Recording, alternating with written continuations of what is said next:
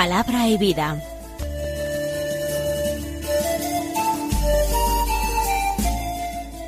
Con el padre Manuel Horta desde Sevilla. En el nombre del Padre y del Hijo y del Espíritu Santo. Amén. Alabados sean Jesús y María. Muy buenos días, queridos amigos, oyentes de Radio María y seguidores del programa Palabra y Vida. Hoy es el miércoles de la primera semana de la cuaresma, un miércoles que es primero de marzo. Ya llevamos exactamente una semana de cuaresma desde el pasado miércoles de ceniza. Es momento de revisar si estamos cumpliendo los objetivos que nosotros nos proponíamos con fervor el miércoles de ceniza. Tenemos que hacer constantes exámenes de conciencia, porque tenemos que ir progresando en este camino de conversión que es la cuaresma. Y para eso es bueno trazarse pequeñas metas, pequeños objetivos, eh, propósitos eh, sencillos de evaluar, de controlar, que nos ayuden a dar esos pequeños pasos, que constituyan signos que nos ayuden a entender que estamos en camino de conversión, camino hacia la Pascua. Este tiempo también será muy propicio para recibir el sacramento de la penitencia. Nosotros necesitamos ese encuentro con Cristo real que sólo nos puede proporcionar el sacramento. Necesitamos una sanación de nuestra vida. Necesitamos aprender a mirar a nuestro alrededor de una manera positiva, dejando atrás las heridas que la vida ha ido dejando en nuestra historia, dejando atrás un espíritu crítico quizás desmedido. Para muchas personas que experimentan dolor, escrúpulos todavía respecto de su vida pasada, no podemos más que recomendar dos cosas. Lo que verdaderamente cura, lo que verdaderamente sana, son las obras de misericordia y el ayuno. Las obras de misericordia corporales y espirituales. El aprender a dar la vida por los hermanos, como lo hizo Cristo. Negarnos a nosotros mismos en un acto de amor generoso y desprendido. Y como he dicho antes, también el ayuno. El ayuno que hace más fuerte nuestra oración, que da alas a nuestra súplica. Vamos nosotros a escuchar ahora la palabra de Dios para entender que la escucha de la palabra tiene que servirnos para despertar la fe. Y la fe tiene que conducirnos a la práctica de las buenas obras. El Evangelio que se proclama en la misa de hoy es de San Lucas, del capítulo once, los versículos veintinueve al treinta y dos, que dicen así en aquel tiempo la gente se apiñaba alrededor de Jesús, y él se puso a decirles Esta generación es una generación perversa. Pide un signo, pero no se le dará más signo que el signo de Jonás. Pues como Jonás fue un signo para los habitantes de Nínive, lo mismo será el Hijo del hombre para esta generación. La reina del sur se levantará en el juicio contra los hombres de esta generación, y hará que los condenen, porque ella vino desde los confines de la tierra para escuchar la sabiduría de Salomón, y aquí hay uno que es más que Salomón. Los hombres de Nínive se alzarán en el juicio contra esta generación y harán que la condenen, porque ellos se convirtieron con la proclamación de Jonás. Y aquí hay uno que es más que Jonás. Es un momento de máxima popularidad de Jesús. Un momento en el que todavía las multitudes, que luego le irán abandonando progresivamente, pero todavía le siguen, se apiñan a su alrededor, como dice San Lucas. Y Jesús enseña, y enseña no para halagar los oídos de las gentes, antes al contrario, la enseñanza de Jesús a veces es tremendamente difícil de escuchar, es difícil de entender, es difícil de aceptar. Y si no se la comprende, todavía más difícil reconocer en esta predicación la revelación de Dios.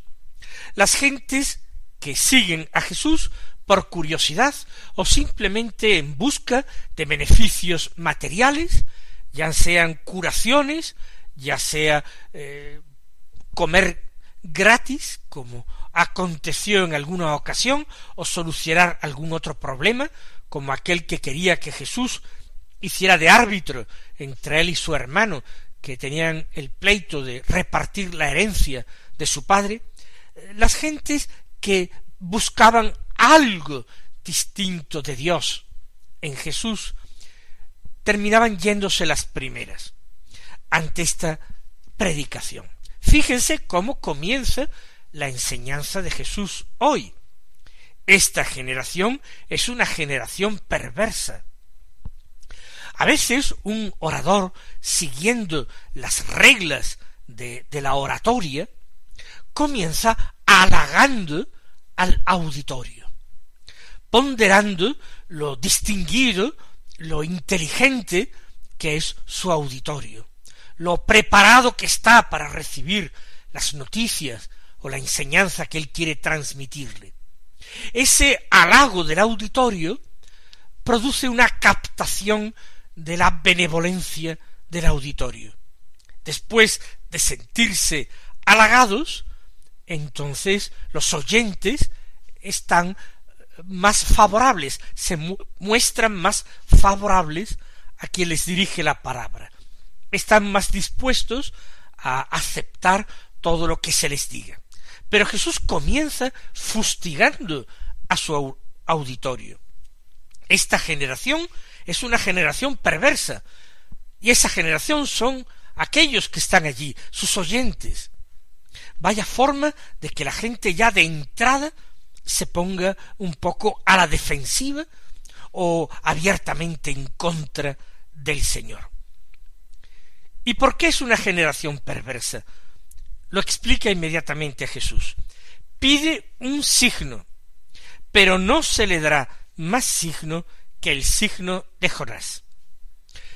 Las multitudes que rodean a Jesús son insaciables, el Señor ha dado no un signo, sino multitud de signos. Los signos de Juan Bautista no eran signos evidentes. No parece que Juan Bautista realizara nunca ningún milagro. La gente no, no se hizo eco de aquello. Y sin embargo lo tenían como un hombre santo.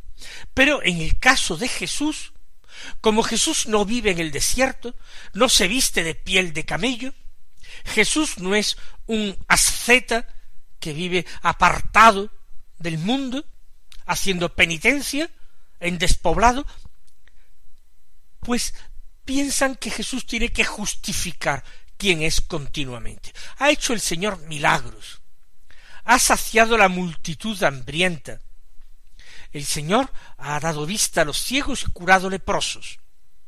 Pero todavía le piden signos. Le exigen signos. Y el Señor se siente extremadamente fatigado. No se le dará más signo que el signo de Jonás. Este signo es el que el Padre quiere que su Hijo Jesucristo dé a los hombres. Jonás es un personaje al que está dedicado un libro profético del Antiguo Testamento, el libro de Jonás. Es posible que existan dos figuras con el mismo nombre. El verdadero profeta Jonás aparece citado en otros lugares de la escritura. Pero lo que se cuenta de Jonás en el librito de Jonás parece tratarse más bien de una parábola que toma como personaje, como protagonista, a aquel profeta más oscuro del cual no se conservan profecías escritas. Lo cierto es que el libro de Jonás, la historia de Jonás, era muy conocida por los judíos. Jonás dejó eh, un signo muy claro. ¿Cuál fue el signo de Jonás? Pues que Jonás huyendo de Dios, embarcado hacia Tarsis, se vio eh, sorprendido por una gran tempestad. Y a petición propia ante los marineros y el capitán del barco, que echaban a suerte saber quién tenía la culpa de haber irritado a los dioses y provocado semejante tempestad, él se declaró culpable, él se sentía culpable por huir de Dios al otro extremo del mundo, hacia el oeste, hacia Tarsis. Y él mismo dijo tiradme al mar, y el mar se calmará. Y así hicieron aquellos marineros, arrojaron por la borda al profeta Jonás. Una vez que cayó al mar, el mar efectivamente se calmó y aquellos marineros fueron salvos, pudieron continuar en paz su travesía. Y al caer al mar, Jonás se hunde y es atrapado y devorado, tragado, vivo, por un monstruo marino.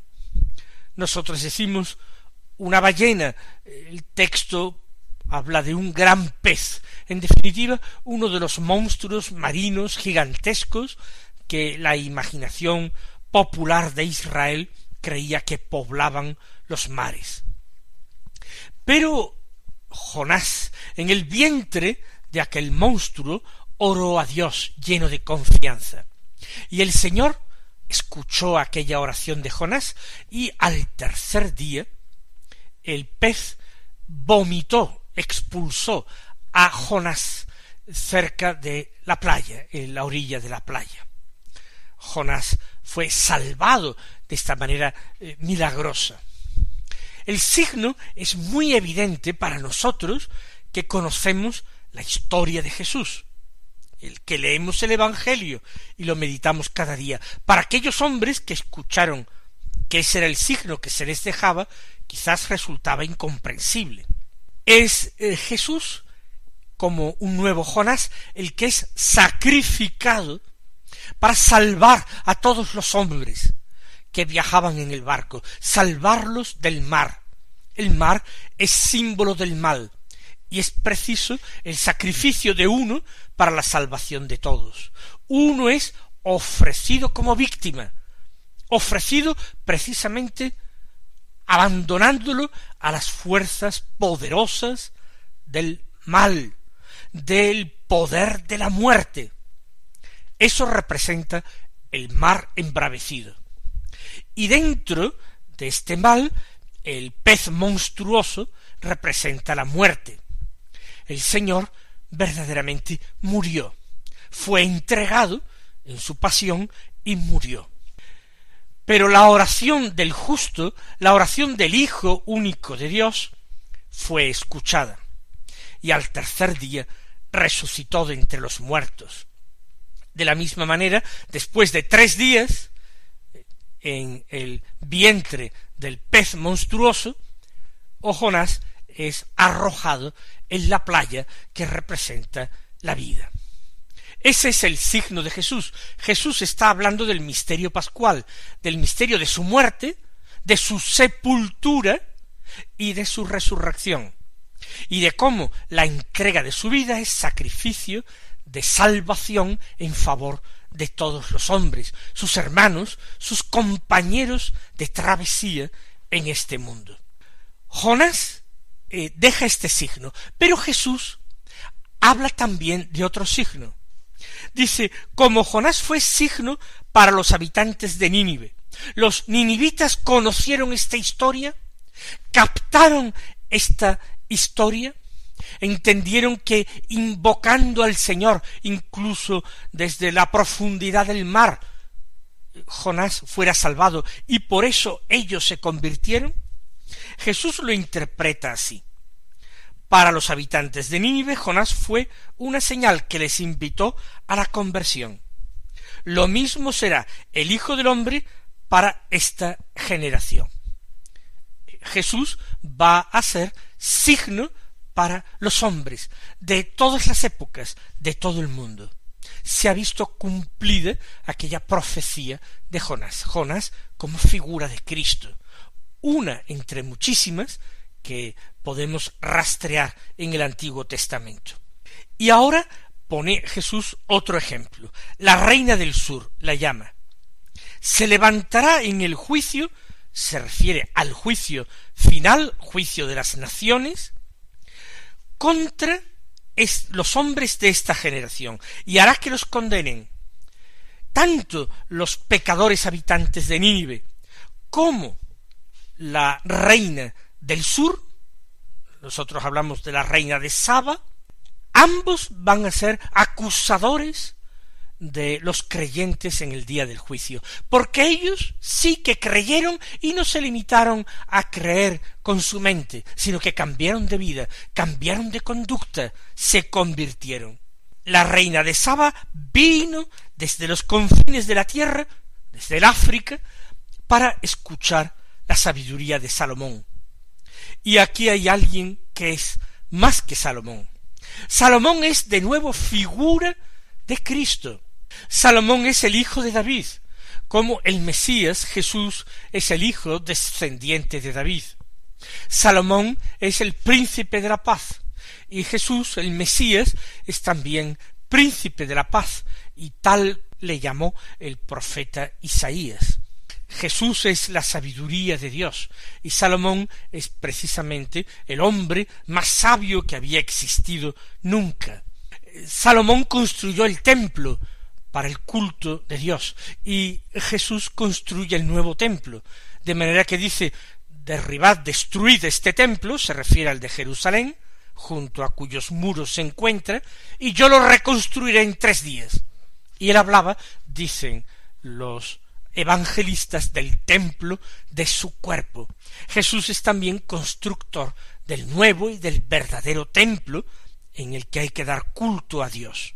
Por tanto, aquella mujer, la reina de Saba, vino desde un lejano confín a conocer a Salomón, a aprender de su sabiduría. Pues bien, aquí hay un nuevo Salomón infinitamente superior al viejo Salomón, que era solamente figura de él. Y aquí está en medio enseñando como maestro.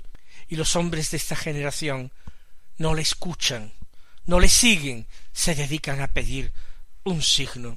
Los hombres de Nínive se alzarán en el juicio contra esta generación, harán que la condenen, porque ellos sí que se convirtieron con la proclamación de Jonás. Y aquí hay uno que es más que Jonás.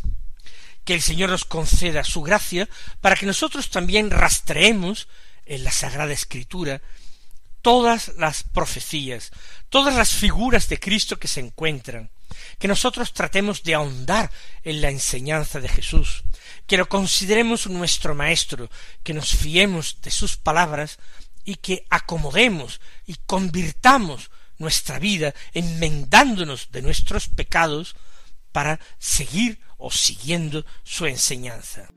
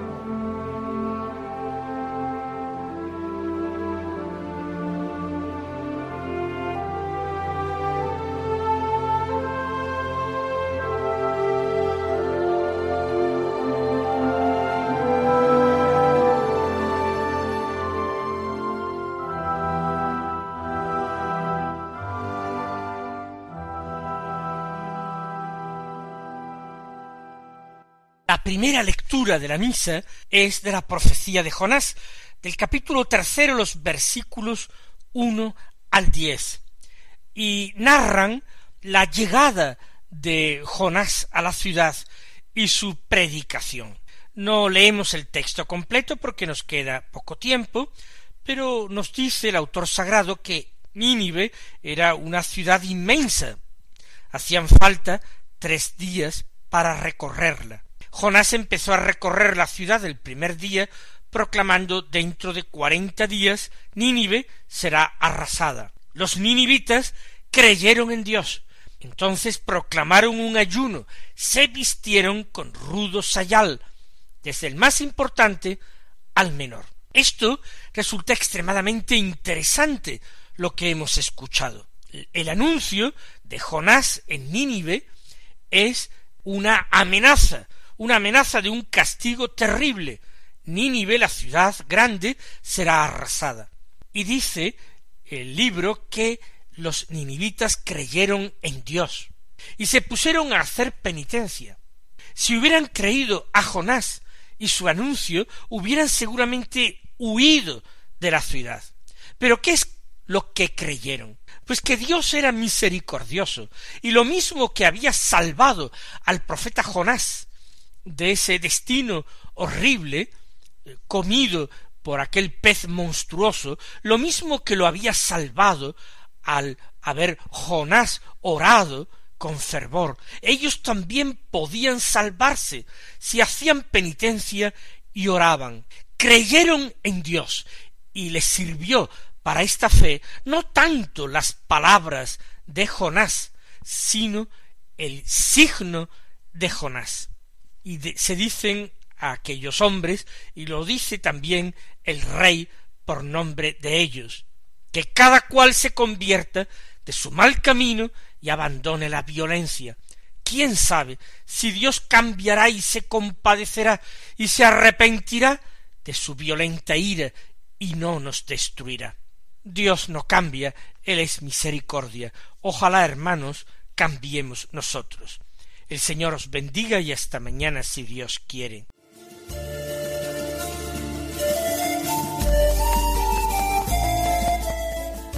Concluye Palabra y Vida, un programa dirigido desde Sevilla por el Padre Manuel Horta.